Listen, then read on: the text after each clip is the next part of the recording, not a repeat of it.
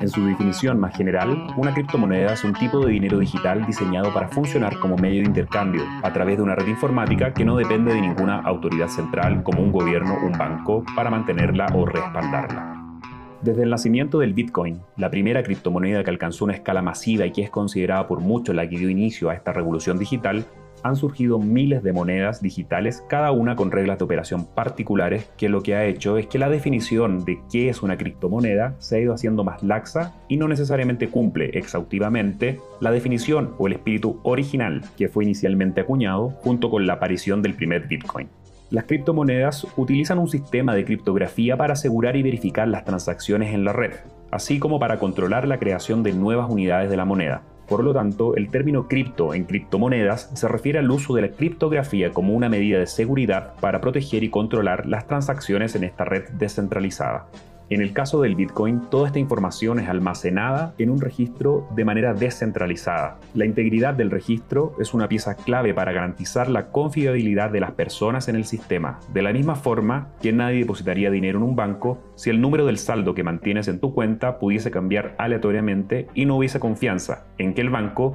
tiene los sistemas de seguridad adecuados para garantizar que la información de la cantidad de dinero guardado en las cuentas de sus clientes no será corrompida. En el caso del Bitcoin, este registro, conocido como la cadena de bloques o blockchain, está protegido por un sistema descentralizado y distribuido en los nodos de la red. Cada nodo tiene una copia completa de la cadena de bloques, que contiene todas las transacciones de Bitcoin que se han realizado. Cuando se realiza una nueva transacción, los mineros de la red verifican y validan la transacción para asegurarse de que es auténtica y no se está duplicando el gasto de Bitcoin.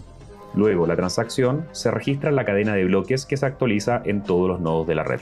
La cadena de bloques está diseñada para ser resistente a la manipulación y falsificación. Cada bloque de la cadena de bloques está fuertemente encriptado, lo que hace que sea extremadamente difícil para alguien modificar una transacción. Además, la red está diseñada para ser descentralizada, lo que significa que no hay solo una autoridad o entidad que controle la cadena de bloques o tenga el poder para modificarla.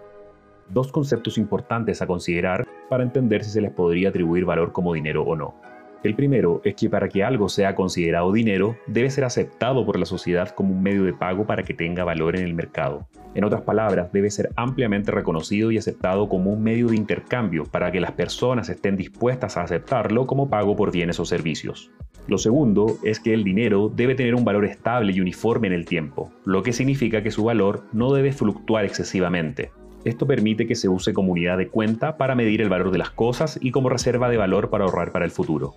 En el estado de madurez actual de las criptomonedas, ninguno de estos puntos se cumple. La cantidad de bienes o servicios que se pueden intercambiar o pagar con criptomonedas es hasta la fecha extremadamente limitado. Tampoco sirven como reserva de valor estable, ya que sus precios son muy fluctuantes en el corto plazo. Pese a la proliferación de distintas criptomonedas, en los últimos años miles de ellas han pasado de valor mucho o algo a cero de la noche a la mañana.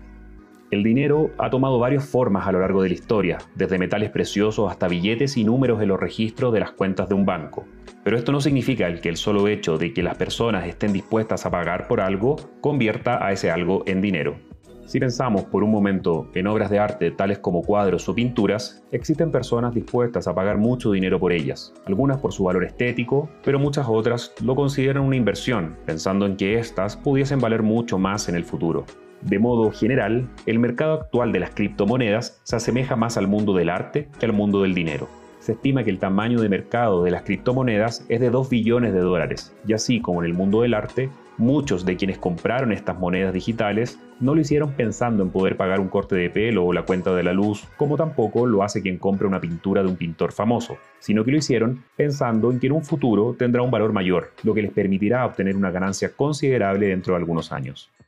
Dado que la emisión de bitcoins está controlada por su propio algoritmo, en esencia convirtiéndolo en un recurso finito y escaso, a la vez que existe una gran cantidad de personas que han visto en él una opción para hacer un negocio y ganar mucho dinero de forma rápida, ha provocado que su precio se multiplique desde centavos a miles de dólares. Esto es esperable en un mercado que opera con libertad frente a un recurso escaso y una demanda que se incrementa de forma violenta y acelerada. La deseabilidad por adquirir criptomonedas obedece a lo que comúnmente se llama especulación financiera. Esto genera una profecía autocumplida, ya que si bien son los menos, en efecto existen casos de personas que se han hecho millonarias con la especulación al haber adquirido criptomonedas a bajo precio y luego haberlas vendido en el momento correcto, multiplicando varias veces su inversión inicial. Lo que naturalmente atrae a más compradores con la expectativa de replicar este éxito elevando aún más el precio. Las criptomonedas no son el único activo que ha visto sus precios elevarse por la especulación. La historia tiene varios casos bien mediáticos al respecto, solo por nombrar uno, por ejemplo, la especulación con inmuebles.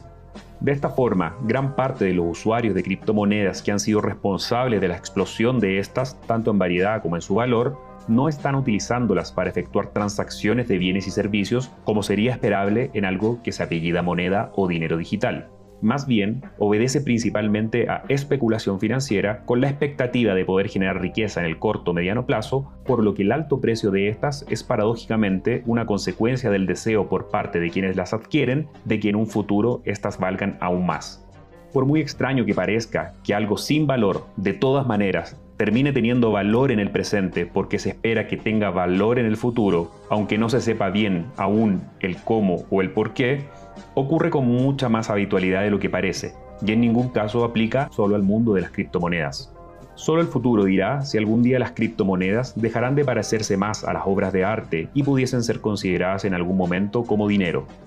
para esto, deberán superar al menos dos de las principales barreras que actualmente tienen, al no ser consideradas un medio de pago masivo, ni tampoco ser capaces de ser una reserva de valor en el tiempo, dada la variabilidad actual de sus precios. Ser una reserva de valor es tan importante para que algo sea considerado dinero que la evidencia muestra cómo en países hiperinflacionarios como Venezuela o Argentina es común que la gente comience a dejar de considerar dinero incluso su propia moneda en curso legal pese al respaldo del gobierno sobre esta, provocando que varias transacciones cotidianas terminen ocurriendo en otras monedas más confiables y estables como el dólar. Un experimento interesante es el del Salvador, donde el año 2017 se legalizó como moneda de curso oficial al Bitcoin, adicional al dólar americano que ya se había adoptado como moneda en el año 2001, convirtiéndose así en el principal país del mundo en adoptar una criptomoneda como moneda de curso legal.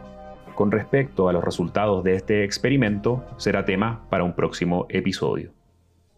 Si te interesan las ciencias, la economía, las finanzas, la tecnología o simplemente sientes curiosidad por aprender cosas nuevas, no olvides suscribirte a Smart Guy in the Bar. De esta manera podrás acceder a nuevos episodios semanalmente y siempre contar con interesantes temas de conversación para compartir con amigos mientras disfrutan de unas cervezas en su bar favorito.